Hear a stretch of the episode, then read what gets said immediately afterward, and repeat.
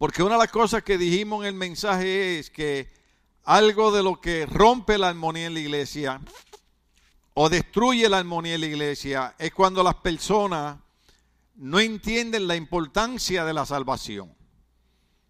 La Biblia dice cuando el apóstol Pablo escribe que nosotros estábamos destinados a pasar una eternidad en un lugar de condenación, pero Cristo cambia nuestro destino dando su vida por nosotros en la cruz del Calvario. Yo sé que ser cristiano no es fácil, es duro, es difícil. Nos gustan las cosas del mundo, nos gustan las cosas del pecado, pero tenemos que batallar con ellas porque tenemos que decidir qué es lo que queremos. Yo quiero la vida eterna, yo quiero la salvación, yo quiero vivir con el Señor en ese lugar que Él dice que las calles son de oro y el mal es de cristal. Amén. Ahora hay otros que quieren vivir en un lugar donde hay un fuego que dice a la isla que ni el gusano se consume. Acá no le diga a nadie, Cristo lo llamó el jade, la jejena, el infierno. ¿Te quiere ir al infierno? Pues eso es cosa suya. Dios no manda a nadie al infierno. La gente escoge para dónde ir. Jesucristo dijo, venid a mí los trabajados y cargados y yo los haré descansar. Entonces, si nosotros venimos a Cristo, pues Cristo se interesa por cada uno de nosotros. Pero hay cosas que nosotros hablamos que la gente no entiende, porque una de las cosas que destruye la iglesia y rompe la armonía es cuando las personas no buscan de Dios, no congregan, no vienen a un estudio bíblico, no oyen mensajes, no leen la Biblia. Entonces, ¿qué pasa? Que el apóstol Pablo en una ocasión dijo que la carne y el espíritu tienen una lucha continua. Mi espíritu quiere las cosas de Dios, mi carne quiere las cosas del mundo. Entonces, cuando nosotros somos cristianos, que el apóstol Pablo lo llama eh, cristianos carnales, diga conmigo carnales, es Pablo el que los llama así, no soy yo, es Pablo, ¿no? Pablo le llama cristianos carnales, ¿por qué? Porque aman las cosas de la carne más que las cosas del espíritu. Entonces, cuando nosotros tenemos gente que, que no, no, quiere crecer espiritualmente, no estoy hablando de fanatismo, no estoy hablando de extremismo, estoy hablando de, de, buscar a Dios, de servir a Dios, de honrar a Dios, de hacer lo que usted está haciendo esta noche. Usted está aquí porque usted ama a Dios, usted está aquí porque usted quiere crecer espiritualmente, usted está aquí, déjeme decirle algo lindo, lo voy a elogiar, porque no son carnales. ¿Sabe por qué? Porque el carnal quiere las cosas del mundo, pero el espiritual quiere las cosas del Señor. Nosotros sabemos que hay personas que están, están enfermas, sabemos que hay personas que han estado cerca de otros que han estado enfermos, sabemos que hay personas que trabajan, pero en términos generales, que casi siempre yo hablo de esa manera, tenemos muchas personas que dejaron la espiritualidad a un lado. Entonces, Juan le llama de esta manera. ¿Están ahí conmigo? La gente que rompe la armonía en la iglesia son estos. Juan escribe, ellos son del mundo, por eso hablan desde el punto de vista del mundo y el mundo los escucha. Yo ahorita voy a usar un verso bíblico que usted va a notar por qué razón hay cristianos que ni los amigos los quieren ver y hay otros cristianos que todos los amigos los aceptan. ¿Ve? El cristiano que todos los amigos los aceptan no es porque es el cristiano bueno, sino es simple y sencillamente. Usted, te recuerda una ocasión cuando empieza la iglesia primitiva, eh, Cristo dice, yo soy enviado a las ovejas perdidas de la casa de Israel. Y Cristo le predica a los israelitas solamente, a más nadie. Los gentiles somos nosotros. Pero luego que Cristo muere y resucita y es levantado y el Espíritu Santo desciende sobre la iglesia, Cristo le dice, vayan y prediquen el Evangelio a toda criatura. Todo aquel que creyere y fuere bautizado será salvo. Pero entonces, el problema es que los judíos creían que ellos eran los únicos que merecían la salvación. Y entonces ellos tenían unas costumbres que se llaman la ley que habían recibido por medio de Moisés. ¿Se acuerdan en el Antiguo Testamento? Que Dios había dado unas leyes porque ellos no entendían la gracia.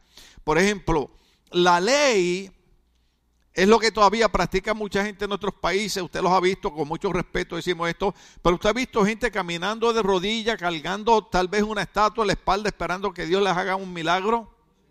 Eso es legalismo, eso es la ley. Dios no necesita que nosotros hagamos ese sacrificio, porque el sacrificio grande que había que hacer para nosotros recibir un milagro de Dios y para nosotros ser salvos, lo hizo Cristo en la cruz del Calvario. ¿Sabe cómo se llama eso? La gracia redentora de Dios.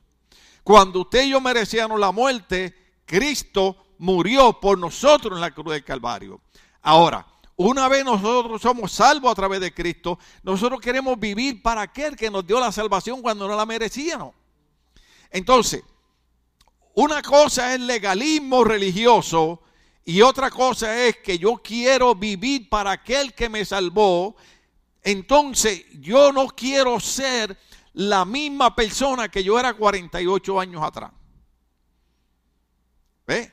Ahora, si yo estoy con un grupo de amigos y yo estoy haciendo chistes obscenos, voy a ser amigo de ellos. ¿Cuándo están aquí todavía?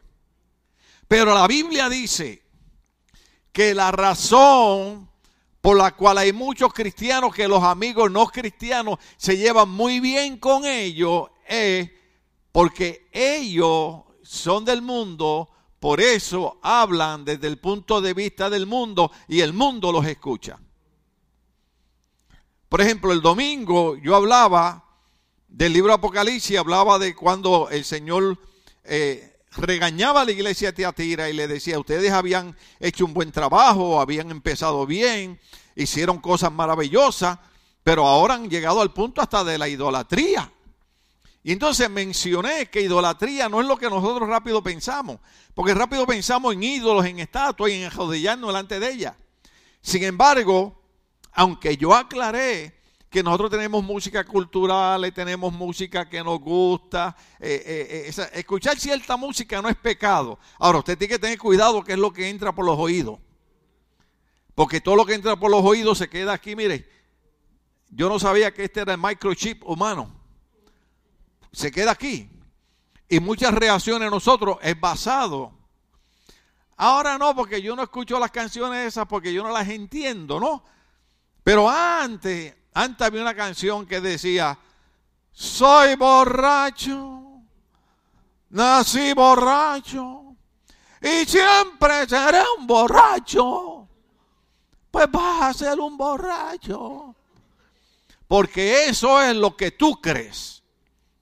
Ahora, si tú vienes a la iglesia y tú escuchas una palabra que dice, y no lo voy a citar, pero lo voy a decir de memoria. Cuando cuando Juan escribe, dice, lo nacido de Dios vence al mundo. Y esta la victoria que ha vencido al mundo, nuestra fe. Yo digo, entonces Dios me está diciendo que yo puedo vencer. Dios me está diciendo que yo soy un vencedor.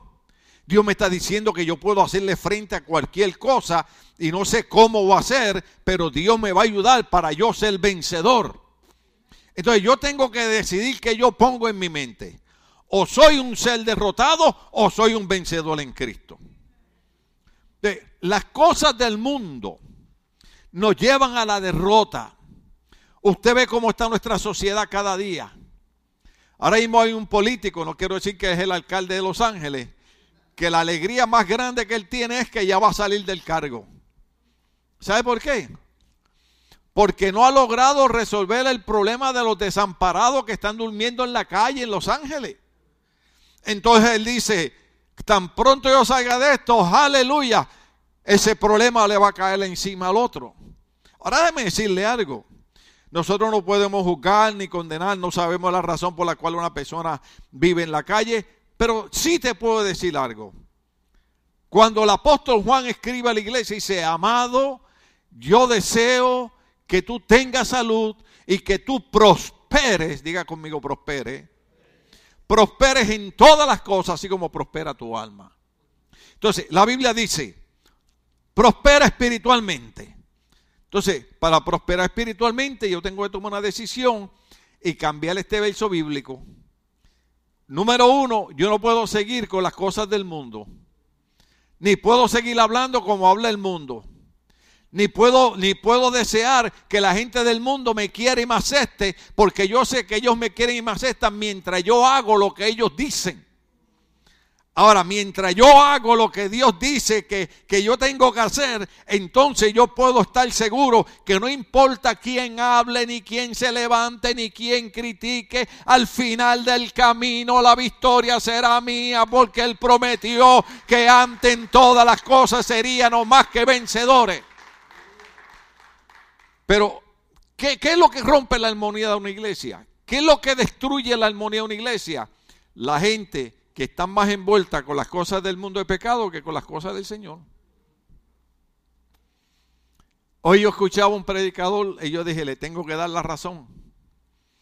Él preguntaba y decía, ¿cuánto tiempo oraron esta semana? Por ejemplo, yo me crié en una época, yo vine a Cristo a los 18 años. ¿A qué edad?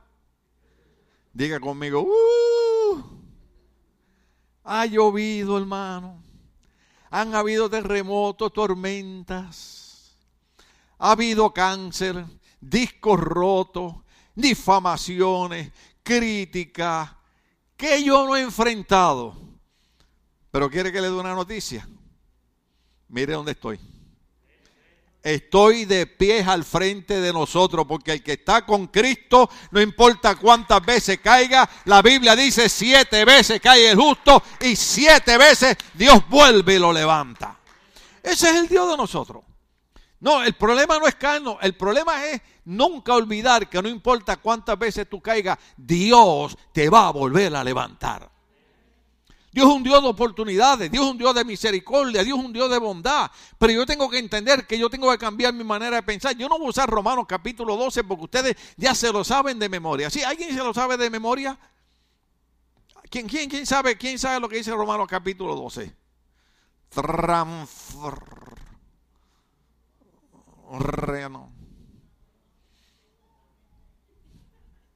Gracias. Toda la iglesia lo dijo a coro.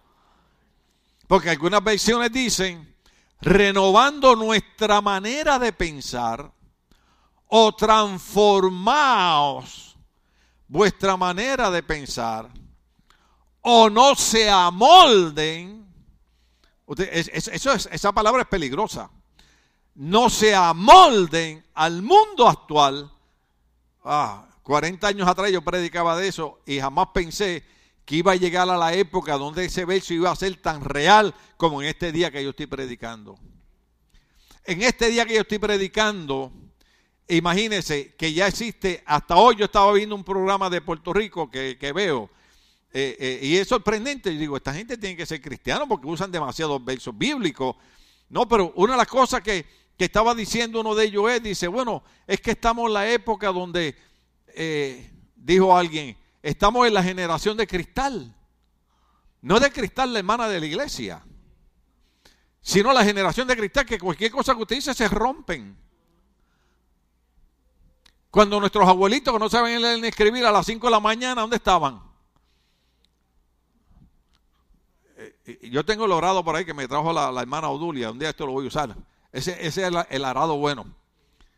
Y la mula al frente. Estoy hablando de aquella, ¿qué? Y ellos ahí. Pero, eh, pero usted ve eso fácil. No, eso no es fácil. Porque el arado tiene una cuchilla al frente volteada que mientras la mula o el buey, estoy hablando del buey aquel, va jalando el arado, usted tiene que mantenerlo en el surco porque si se desvía, daña la siembra. ¿Ve? Entonces, aquellos viejitos no les importaba lo que pasara. Mire, aquí tiene que haber gente de México. O no hay nadie de México aquí. Oh, oh, oh, iba a decir algo, pues entonces no lo digo. Ah, ya lo pensé, lo digo. La gente de México que está aquí, usted tiene que haber conocido bisabuelos y abuelos en su país, en México, que son dueños de grandes fincas. ¿Y sabe cómo son? ¿Por qué son dueños de esa finca? Porque eran la generación de hierro. Era la generación que decía, me levanto a las 5 de la mañana, me levanto a las 5 de la mañana. Tengo que agarrar el arado, agarro el arado. Y ahí estaban, y ahí estaban. la generación de hierro. Ahora usted predica algo un poquito fuerte. Ay, Dios, no voy más para la iglesia. Uh, I don't like that pastor. He hurt me. Déjame decirte algo. Mejor es que abra los ojos y entienda que alguien en algún lugar siempre te va a herir. Alguien en algún lugar siempre te va a lastimar. ¿Sabe por qué? Porque dijeron por acá, yo no sé si fue en Chitácuaro, Michoacán, no sé si fue en Guadalajara, no sé si es allá de donde, por Ciudad Juárez, pero alguien me dijo a mí una vez, pastor, le quiero dar un consejo para que lo conserve el resto de su ministerio. Usted es un pastor idealista, me dijo. Un mexicano. ¿Y usted sabe lo que es un pastor idealista? El pastor idealista es el que cree que todo el que está en la iglesia está porque ama a Dios, quiere servir a Dios, quiere crecer espiritualmente. Y ese soy yo. Pero él me dijo, ¿y usted cree que usted le cae bien a todo el mundo? Pues aprenda que no somos moneditas de oro para caerle bien a todo el mundo. Usted hay gente que usted no le ha hecho nada y le cae mal. ¿Usted sabía eso? ¿Se le pareció a alguien? Yo espero que no me le parezca a alguien que le debe dinero. Ojalá me le parezca a un actor de cine que usted le agrada o algo, George Clooney o... Usted sabe. Sí, porque yo escucho a la muchacha que dice, oh, George Clooney, he's so handsome. I'm George Clooney, brother. Entonces, la problemática es que cuando nosotros no entendemos este proceso de no amoldarnos al mundo actual, sino ser transformado mediante la renovación de qué? Por ahí fue que empezamos el mensaje. La renovación de la mente. Así podrán comprobar cuál es la voluntad de Dios que la voluntad de Dios es buena, es agradable y es perfecta. Yo voy a decir algo aquí que yo sé que la gente se va a enojar conmigo, pero acabo de explicar lo que me enseñaron en México. Espero que no se lo haya olvidado ya. Hay gente que ora cinco minutos y en cinco minutos toman una decisión que le debió haber tomado mínimo seis meses orando. Ay, es que Dios me habló y es la voluntad de Dios. El apóstol Pablo le diría, carnales. ¿Usted sabe lo que es buscar la voluntad de Dios? ¿Cuántos cuánto aquí entienden que nosotros tenemos emociones?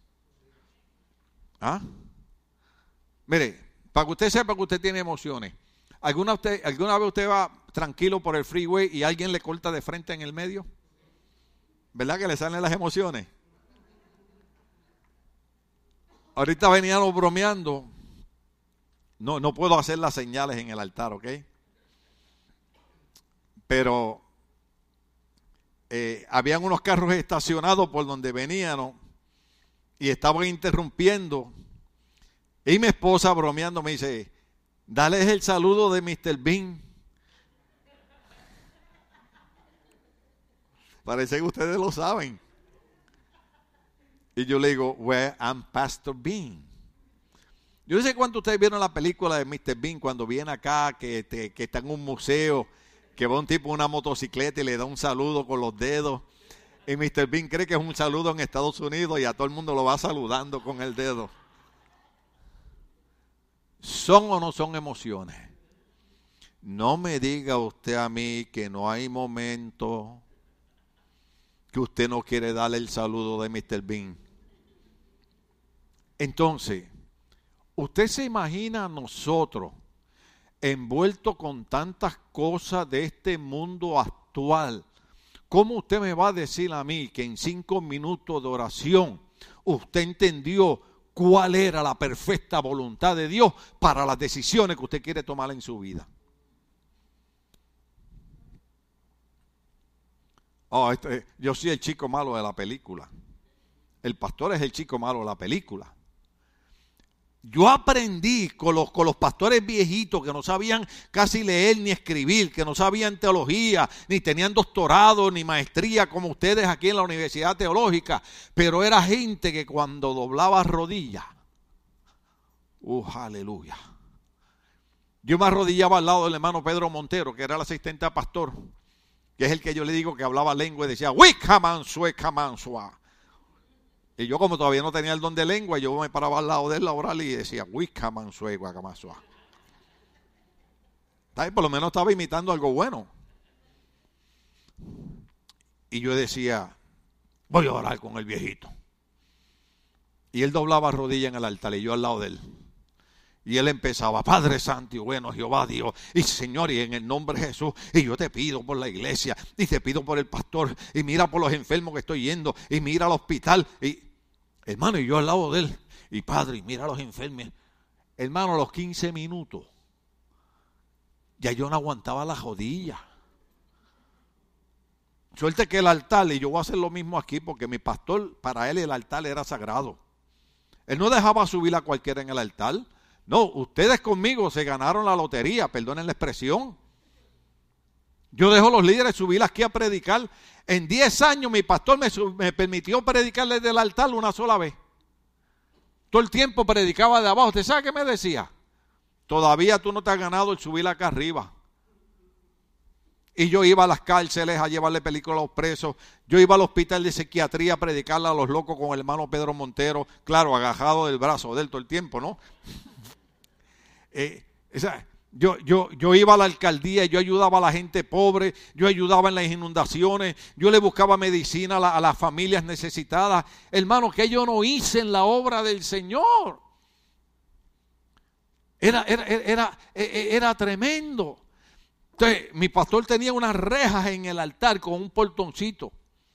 Y líbrenos Dios que alguien subiera al altar sin permiso del pastor ni para limpiarlo. Aquí cualquiera sube. Como Juan por su casa. Por eso yo les digo, enséñenle a los niños a respetar la iglesia. Porque la generación actual, estoy hablando en general, no respeta las escuelas, no respeta a los maestros. Porque cualquier cosa, yo sé que hay maestros que han sido abusadores, pero no todos. La mayoría de los maestros, la mayoría de hombres y mujeres que están en pedagogía, eso quiere decir en la enseñanza, son gente que aman educar a nuestros hijos. Yo tuve maestras así, que amaban educar a los estudiantes. Yo tenía una maestra eh, que se enojaba conmigo, la maestra de español, déjenme decirle, ¿cuántos hablan español aquí? vaya a coger clase de español. Para que usted vea que no es lo mismo hablar español que tomar clase de español. Where are the gringos here? Who speak English here? Oh, you guys speak English? So it's one thing to speak English and another thing is to go and take a class of English. Porque yo tomé literatura de inglés en la universidad con una monja. Y cuando aquella monja se enteró que yo era cristiano, me hacía el inglés más difícil. O sea, una cosa es hablar español y otra es tomar clase de español. ¿Sí? ¿Usted se acuerda de las esdrújulas? ¿Se acuerda del sujeto, del verbo, del adverbio? Usted dice, pastor, está hablando en lengua. No, estoy hablando en español. ¿Cuántos estamos aquí? Entonces, hermano, llegaba un momento en que yo me agajaba de la varilla de, acero. Señor, aguántame. Porque aquel viejito ora y ora. Y yo había momentos, porque se me dormía todo esto aquí. Y yo había momentos que lo miraba y decía, ¿irá a parar? ¿Cuántos estamos aquí todavía? Entonces, pero esos eran los viejitos que cuando se manifestaba un endemoniado en la iglesia, el demonio corría para cualquier lado en la iglesia menos para donde estaban ellos. Oh, ¿Por qué? Porque ¿se, acuerdan cuando los demonios le hablaron a Jesús y le, dijeron, tú eres el Hijo de Dios, déjanos ir aunque sea a los cerdos? ¿Ah? ¿Se acuerdan cuando, cuando, cuando aquellos le decían a Pablo los siete hijos de Seba, a Jesús conocemos y Pablo sabemos quién es? Y los demonios le dijeron a aquellos tipos que querían echar fuera a los demonios pensando que eran Pablo, pero ustedes quién demontre son. Diablo sabe quiénes somos nosotros en Cristo. O sea, ¿qué es lo que quiero decir? Que la razón por la cual se rompe la armonía en la iglesia y se destruye la buena relación en la iglesia es por la gente que se ha ido dejando arrastrando por el mundo actual y han perdido lo que le da esencia y vida a la iglesia, que es el cristiano y la cristiana que practican la oración.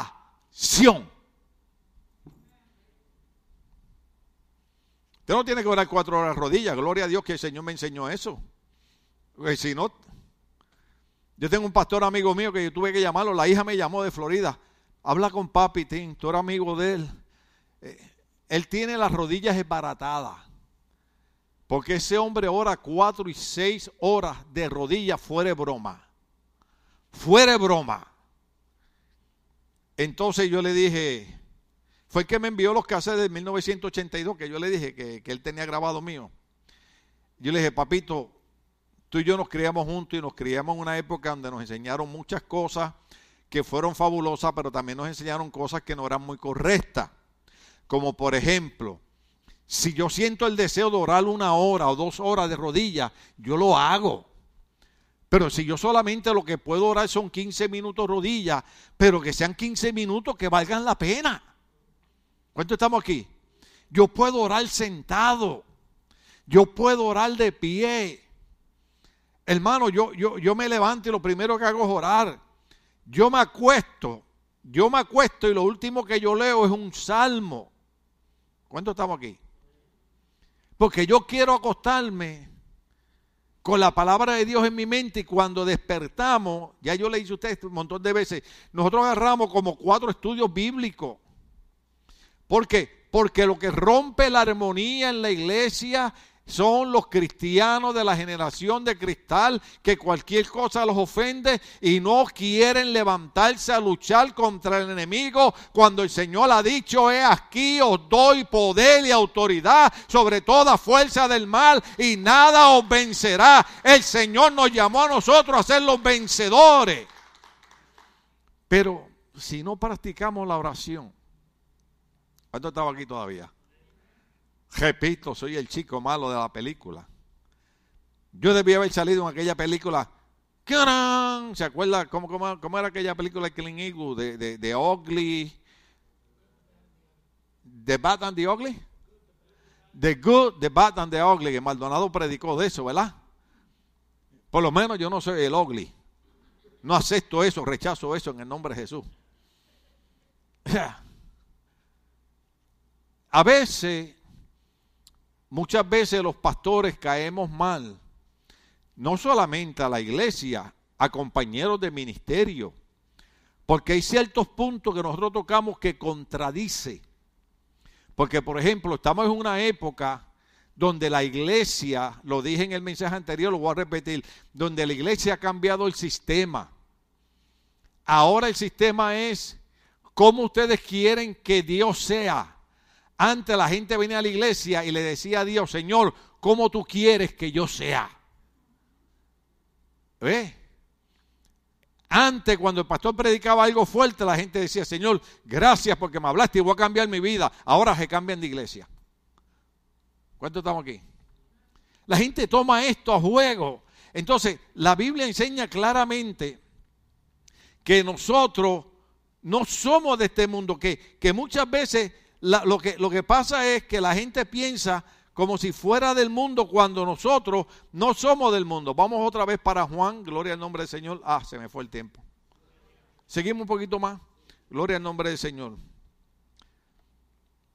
Entonces tenemos, tenemos algunos versos bíblicos aquí muy, muy, muy importantes que queremos tocar, que, que son las cosas que destruyen la iglesia.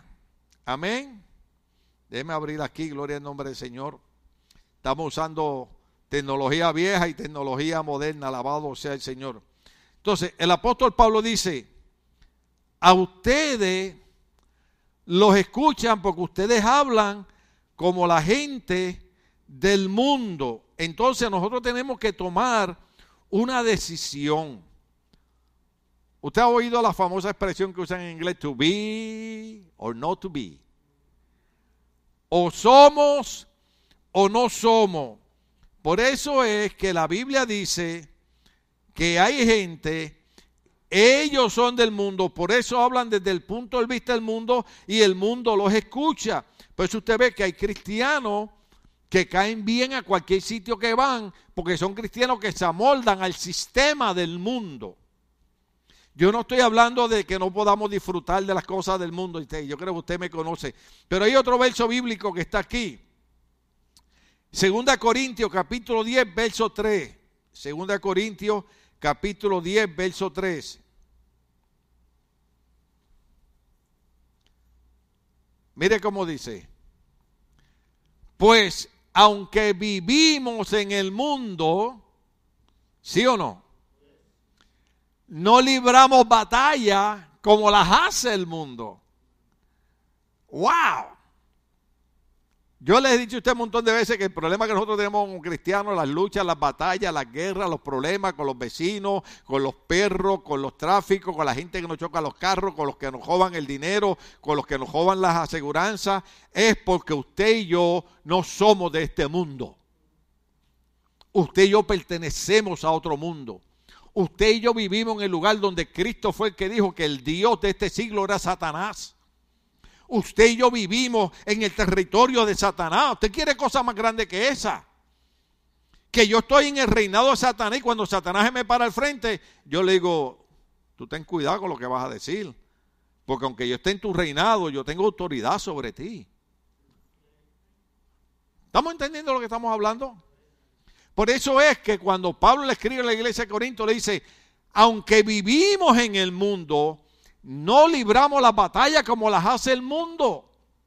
¿Cómo el cristiano libra la batalla? Dijimos que lo primero era qué? La oración. Luego la lectura de la palabra. Tenemos que llenarnos de la palabra, la palabra, la palabra. La, ah, la palabra tiene que estar en nuestra boca la palabra. Yo no estoy diciendo que usted no le da dolor, yo no estoy diciendo que usted no tiene problemas, yo no estoy diciendo que usted no tiene tribulación. Lo que estoy diciendo es que cuando hay problemas, cuando hay dolor, cuando hay batalla, hacemos como dijo la pastora el domingo, este cuerpo fue molido por nuestros pecados y por cuyas heridas fuimos curados. Hermano, yo tengo cuatro discos rotos. La doctora me dice, yo no sé cómo tú caminas, yo no sé cómo tú no eres un adicto a los narcóticos, yo no sé cómo tú le haces. ¿Sabe cómo yo le hago? Porque todos los días yo digo, todo lo puedo en Cristo que me fortalece. Y si Dios es conmigo, ¿quién podrá en contra mía? Jehová es mi luz y mi salvación. ¿De quién temeré? Jehová es la fortaleza de mi vida. La batalla nosotros la damos usando la palabra de Dios. El enemigo se ríe de las payasadas que se hacen en las iglesias hoy en día. Lo que el enemigo no resiste es un cristiano que habla la palabra. ¿Cuánto estamos aquí? Cuando el cristiano oye un enemigo diciendo, el que está en mí es mayor que el que está en el mundo. El diablo dice, con ese no puedo, déjame buscar a otro. ¿Cuánto estamos aquí? Entonces dice, hay otro verso bíblico aquí, ya estamos terminando, qué pena. Ay Dios. Pues aunque vivimos en el mundo, no libramos batalla como si fuese del mundo. Juan 15, 19 lo dice de esta manera. Juan 15, 19 lo dice de esta manera. Si fueran del mundo, el mundo los querría como a los suyos. Usted entiende ahora por qué hay gente en la iglesia que la gente del mundo los odia y hay gente de la iglesia que el mundo los quiere. Porque hay gente de la iglesia que complacen a sus amiguitos del mundo de pecado y ahí caen bien. Pero cuando usted lo invitan a emborracharse, a fumar marihuana y a meterse tecata y a eso, bueno, perdone la expresión, de momento me volví boricua. Y usted dice, no, no, no, un momento, tú y yo somos amigos, yo puedo venir a tu fiesta, tú sabes, eh, Luis, acá entre tú y yo, yo puedo comer carnita asada, ¿sabes? Tú me puedes invitar, Luis. Ustedes ahora están cogiendo de excusa. No es que la pastora lo tiene a dieta. No, la pastora no me tiene a dieta. o sea, yo cambié mi manera de comer, pero eso no significa que yo no puedo ir a su casa a una carnita asada, te sabe, a un pollito ahí, la carnita blanca y esas cosas. Por ustedes ahora toda la excusa el pastor no puede comer nada, entonces quieren que me muera. Yo prenda al diablo. Entonces, no es que yo no vaya a una fiesta de mi familia o una fiesta de mi amigo, yo puedo ir. Pero yo no tengo que emborracharme con mis amigos. Yo no tengo que fumar marihuana con mis amigos. Ahí ahora cuando fui a Guatemala, hermana María, lo siento, tengo que hablar de Guatemala. Me, me presentan una crema para la espalda y cuando me dicen, ¿usted, sabe cómo me dijeron? Me dijeron, huele. usted sabe lo que estoy diciendo, ¿verdad? Pues ya yo entiendo el idioma. Y yo hago así. Y yo, huele bien. Pero hay un olorcito como medio raro. Me dice, bueno, es que es una crema de menta mezclada. Cuando dijeron mezclada, yo dije, hasta ahí llegó la crema conmigo. Ahora, oiga bien, usted puede usar toda la crema con marihuana que usted quiera. Yo entiendo que no es la marihuana, yo entiendo que son los químicos, yo sé todo eso. El problema es que donde, donde Dios me sacó, yo no puedo bregar con nada de eso. ¿Cuántos entienden? Ay, el pastor le tiene miedo. Prefiero tenerle miedo y agradar a Dios a decir soy un valiente y perder mi comunión con Dios. Ustedes saben que todavía yo ando sufriendo el problema de la copita de vino que me dio el pastor allá también en Guatemala. Más de 40 años sin tomar licor. Y yo llevo jugo de uva y cuando, cuando yo así que Cindy vio que yo me puse colorado, yo sentí aquello. Y, oiga, y, mi esposa se puso a reírse de mí. Hermano, es una falta de respeto. No dice la Biblia que el hombre es la cabeza del hogar y que la mujer debe respetar a su marido. Y yo miré a mi esposa y le dije, ¿qué es esto? Me es vino.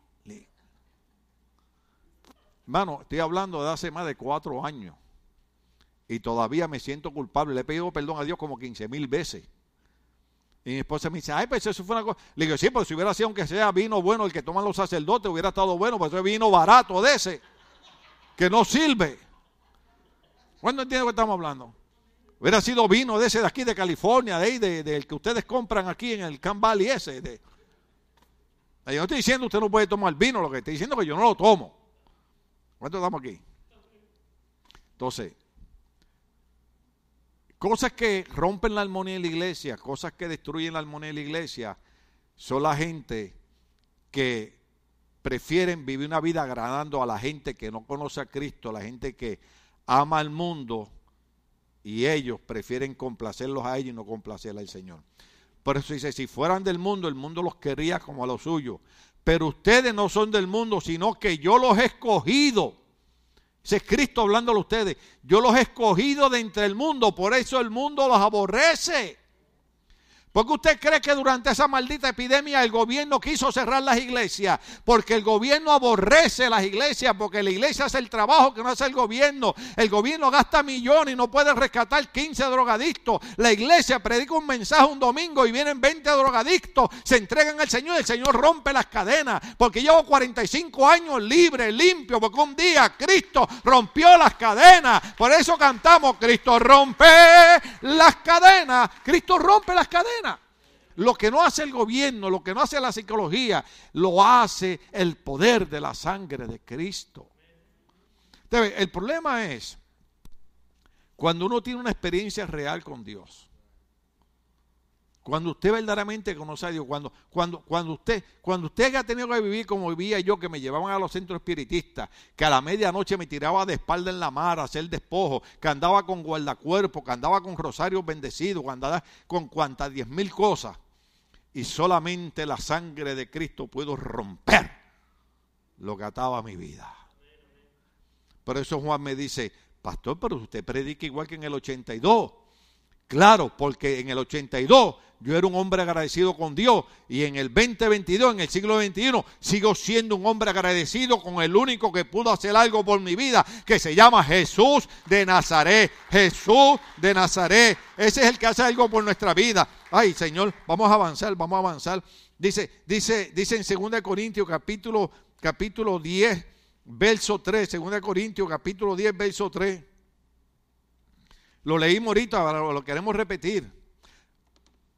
Porque aunque vivimos en este mundo, no libramos las batallas como las libra este mundo.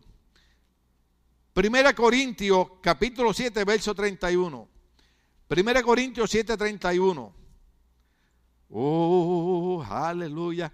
A ver cómo yo puedo explicar ese verso. Porque podemos irnos de vacaciones, podemos irnos para las montañas, podemos ir a Disneyland, pero ojo aquí, no se enamore de Mickey Mouse y de Minnie. ¿Ok? Porque cada vez que usted va es, una persona diferente la que está metida dentro del disfraz. ¿Ah?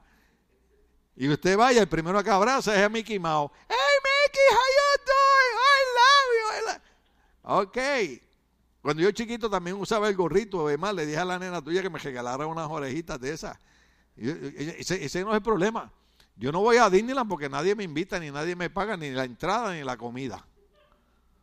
¿Cómo usted quiere que yo vaya a Disneyland? Pues usted me, dice, yo le pago la entrada y le pago la comida, yo voy. Pero ahora, pero ahora me tiene que rentar una sillita de esas eléctricas. ¿Y usted cree que voy a estar caminando 12 horas ahí como hace usted?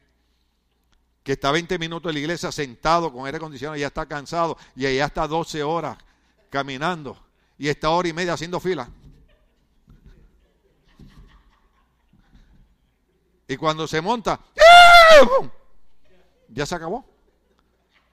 Dos segundos. Está hora y media haciendo fila. Pues está bien, lléveme, gloria al Señor. Ahí me llevaron una vez, yo fui con Jackie una vez. Y subimos, yo haciendo fila, y dice, ay Dios mío, señora, yo no estoy para esto. Y haciendo fila. Y de momento me metieron un túnel y aquel túnel estaba negro, hermano. ¿Cuánto sabe lo que estoy hablando? Y entonces yo oía gritos. ¡Ah! Y usted sabe, cuando uno es cristiano, en el nombre de Jesús yo ato toda fuerza del mar. En el nombre de Cristo me cubro con la sangre del Señor. Yo declaro que el Espíritu de Dios está conmigo. Señor, activa tus ángeles. Porque yo oía gritos en medio de una oscuridad. Entonces, cuando llego, nada, eran unos botecitos de tronco. Y era la época de las cámaras aquellas grandes. ¿Cuántos se acuerdan? Y yo voy con la cámara. Y que me dice, da put your camera away. Entonces yo tratando de hablar, le digo, why? Because this is, is a rough ride. Le digo, hold on, hold on. Rough mean like como brusco. Y yo dije, esperan que yo haga casi hora y media de fila para cuando ya estoy a punto de montarme decirme que es un rough ride. Mire, hermano, y aquello empezó. y de momento aquello hace así. Que eh, eh, yo tuve que hacer así para jalar el corazón para abajo otra vez. ¿Cuánto sabe lo que estoy hablando? Mire, hermano, una sola vez en mi vida me monté ahí. Llevé al pastor Constantino que vino una vez de Citácuaro. Lo llevé a pasear y eso. Y, y, yo no, sí, pastor, no, monte, si yo le cuido a las cosas aquí, nada, es que yo no me quería montar. monte, se disfrute, pastor. Y, yo, no me monto ahí. Eh, dice la Biblia, los que disfrutan de las cosas de este mundo, ¿ve? La, la Biblia no prohíbe que disfrutemos de las cosas del mundo. Lo que dice es, los que disfrutan de las cosas de este mundo como si no disfrutaran de ellas. En otras palabras, no te enamores, no ames las cosas del mundo. Disfruta de ellas, pero ama al Señor. Ama el venir al estudio bíblico. Ama el venir a la iglesia. Ama alabar al Señor. Ama glorificar a Dios. Ama hablar la palabra del Señor. Ama leer la Biblia. Ama saludar al hermano. Ama, ama todo lo que tiene que ver con Dios. Disfruta las cosas del mundo, pero no las ame. Los que disfrutan de las cosas de este mundo como si no disfrutaran de ellas. Porque este mundo en su forma actual está por desaparecer. ¿Ah? ¿Ustedes no me creen? COVID-19, Omicron. Después salió otra, ¿cómo es que se llama? Doña Teresa. Ahora es la que le gusta a usted, el monkey virus ese. ¿Cómo, cómo se llama? ¿Cómo? Ah. Uh, uh, uh. Sí, sí, es que, es que cuando Estefan era chiquita, siempre se pasaba haciendo uh, uh, uh. Y Cindy y yo ya estábamos preocupados. y que llevarla al doctor, que hacer un examen psicológico. Uh, uh, uh, uh. Padre, en el nombre de Jesús, obra en mi hija, cubrirla con tu sangre, tócala. Se dormía, yo la ungía con aceite y alabado sea Cristo. Y me acostaba orando, hermano, a las 3 de la mañana, Padre, toca a mi hija, Señor, obra. Entonces, un día me pongo con ella a ver la película Who Killed Roger Rabbit. ¿Cuándo, se, ¿Cuándo la vieron? Entonces, en una, el detective quiere entrar a un negocio y hay un gorila. Y el gorila le dice que no puede entrar. Y viene el detective y para burlarse el gorila le hace. Uh, uh, uh, Te digo, oh, I got it. Ahora sé de dónde lo sacó. ¿Usted sabe el alivio que es eso? ¿Usted sabe lo que usted está pensando que tenía su hija un psiquiatra? Y de momento se da cuenta que es una porquería de mono lo que está. Uh, uh, uh, Déjeme decirle algo. La gente que empezaron a invertir dinero en el Bitcoin, ahora están asustados. ¿Sabe por qué? Porque ahora el Bitcoin se está yendo al piso también. El dólar se está yendo al piso. El euro se está yendo al piso. Lo único que no se está yendo al piso se llama la iglesia de Jesucristo. Esa no va para el piso, esa va para el reino de los cielos. Bendito sea el Señor. Por eso dice, es importante que tú entiendas que este mundo en su forma actual está por desaparecer. Entonces, no amemos lo que está por desaparecer. Disfrutemos de ello, no hay problema, pero no lo amemos. Está por desaparecer. Entonces, cosas que rompen la armonía de la iglesia, cosas que destruyen la armonía de la iglesia, es cuando la gente ama las malas cosas que están por desaparecer, que por, por lo que es eterno, que es Cristo. Cristo nos ha ofrecido vida eterna. Es más, Cristo es tan maravilloso. Ah, el tiempo. Eh, ¿Sí? Cristo es tan maravilloso que me dice a mí, no le tengas miedo a la muerte. ¿Cómo? Cuando le duele uno, ¿para dónde uno coge? Para el hospital. Y dice, no le tengas miedo a la muerte. ¿Sabe por qué? Porque Jesucristo dijo, yo soy la resurrección y soy la vida. Y todo aquel que cree en mí, aunque esté muerto, vivirá. Oh, yo le daré un aplauso fuerte. Esa promesa es para nosotros.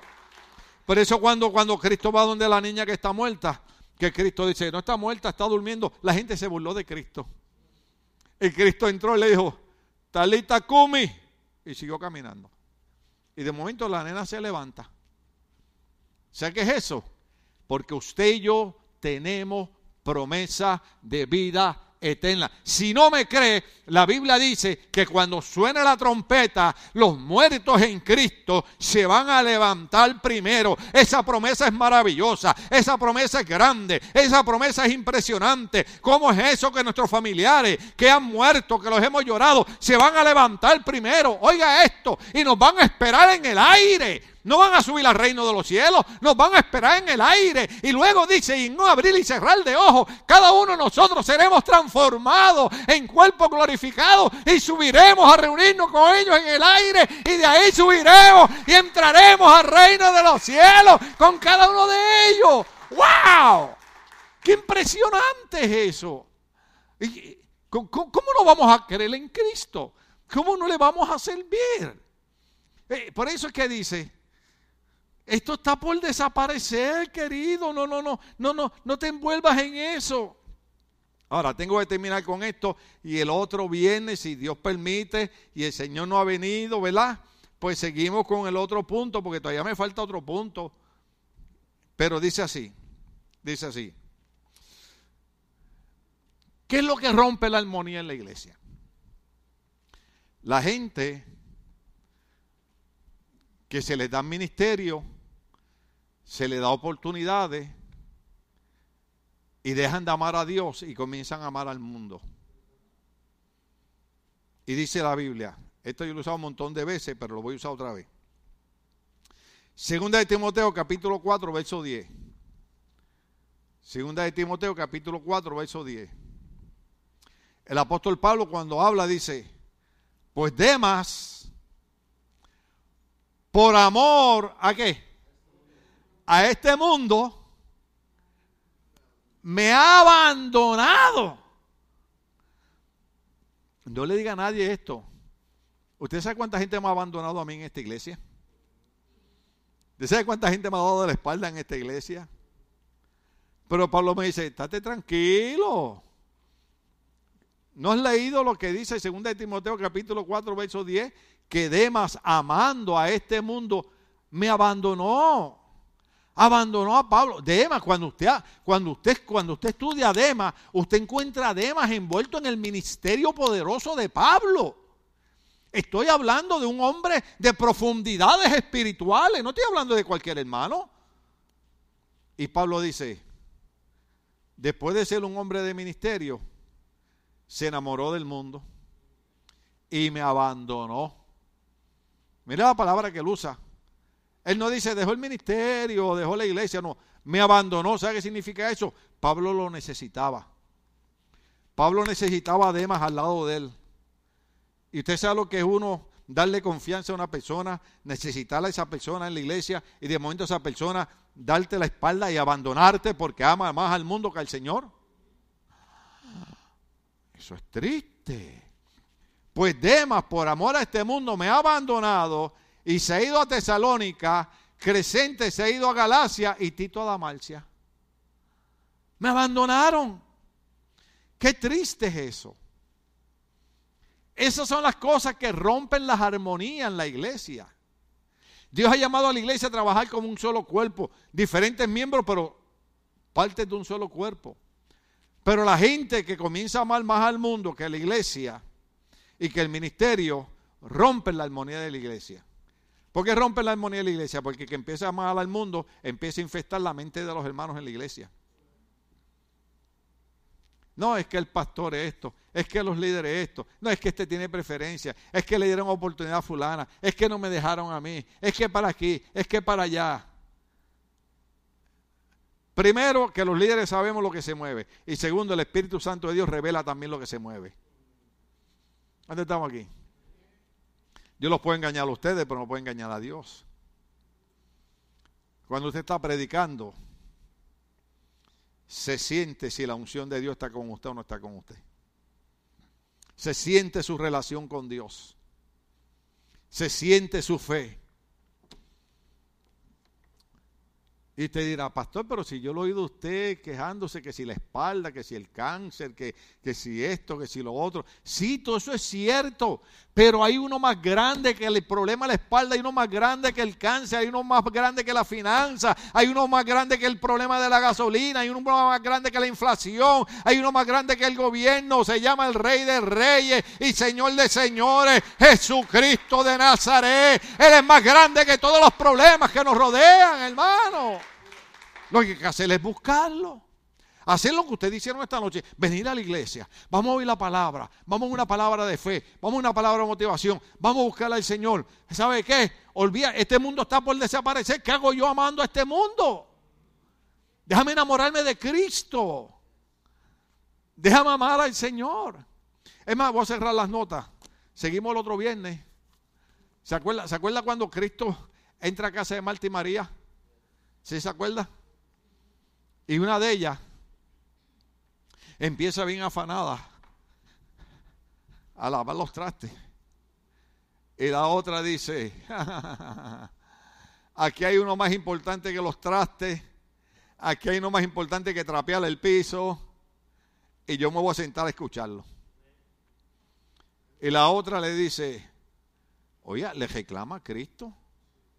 Hay gente atrevida, ¿sabes? le reclama a Cristo.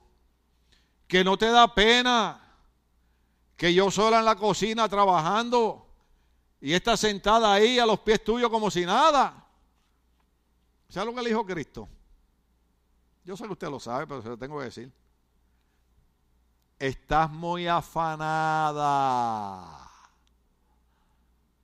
Estás muy afanada y distraída con los quehaceres. Y esta escogió la mejor parte. Porque para, ah, santo, para lavar traste, para lavar el carro, para ir aquí, para ir allá, hay tiempo. Pero en el momento que Cristo está presente, usted deja los trastes y deja todo y se sienta a los pies de Cristo, porque Jesucristo dijo, las palabras que yo hablo son espíritu y son vida. Cuando Cristo nos habla, recibimos espíritu, recibimos vida, nos levantamos, recibimos fe.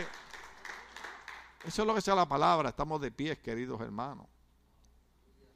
Oh, es maravilloso el Señor. Esto no es una religión. La gente está equivocada. Esto no es una religión. Esto es el Evangelio de Cristo. Esto es, óyeme bien, que hay momentos y tú te sientes, yo no sé usted, yo hay momentos que siento que me voy a morir. Le voy a decir algo que no debo decirle, pero como ustedes son mi familia, un respeto y los que están por las redes sociales también son mi familia.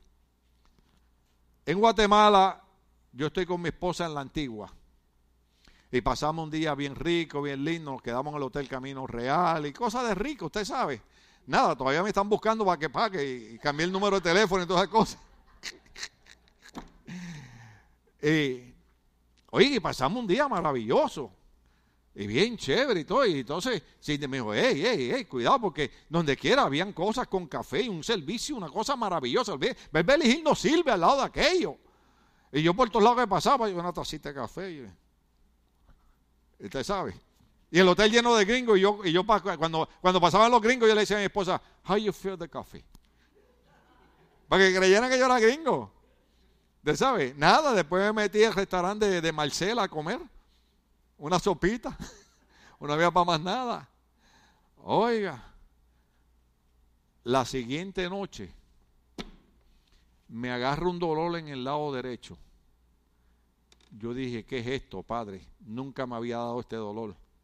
Esto es nuevo. Y le digo, Cindy, no puedo. A las dos y media de la mañana me levanto, tomemos unas pastillas para el dolor. Y no puedo descansar. Y paso el siguiente día. Y, nos vamos, le digo, vamos a caminar para distraerme, distraer la mente. Nos fuimos al parque de la Antigua. El Antigua es un lugar maravilloso, bien lindo, hermano. Usted va por allí, se distrae. y fuimos por aquí y me metí en un lugar donde vencen tesis orgánicos y compramos tesis orgánicos y todas esas cosas. Y, de aquel dolor y yo caminando y haciéndome loco. Y Señor, por la llaga de Cristo soy curado. Cristo mismo tomó mis enfermedades o mis dolencias. Hermano, y nos vamos para la capital. Y cuando estoy en la capital empieza aquel dolor y aquel ardor. Y me tengo que encerrar en el baño. Papitos que están aquí. Boté tres piedras. ¿Usted sabe lo que es eso? Que con una usted para una criatura de 40 libras. Y yo boté tres. Y llamé a Cindy y le dije, baby, porque, perdone la expresión, oriné en un pote, porque yo sabía lo que venía. Y oriné las tres piedras. Y cuando Cindy las, y le dije, no, yo las lavo, las echó en una bochita. Y cuando las sacó y se las enseñó un primo de ella que estaba allí, que es muy amigo de nosotros, me dice, que tú botaste eso. Me dice, si un amigo mío con un granito de arena casi se muere. ¿Usted sabe quién hace eso? En medio del dolor y de la angustia, el salmista decía, alzaré mis ojos a los montes. ¿De dónde vendrá mi socorro? Mi socorro viene de Jehová, que hizo los cielos y también hizo la tierra con piedras o sin piedras, Él hizo los cielos y hizo la tierra. Y nuestro socorro viene de Jehová, que hizo los cielos y también hizo la tierra. Sea el nombre de Dios glorificado. Hacemos los anuncios, nos vamos. El domingo estamos aquí. Gloria a Dios. El domingo la cosa sigue buena.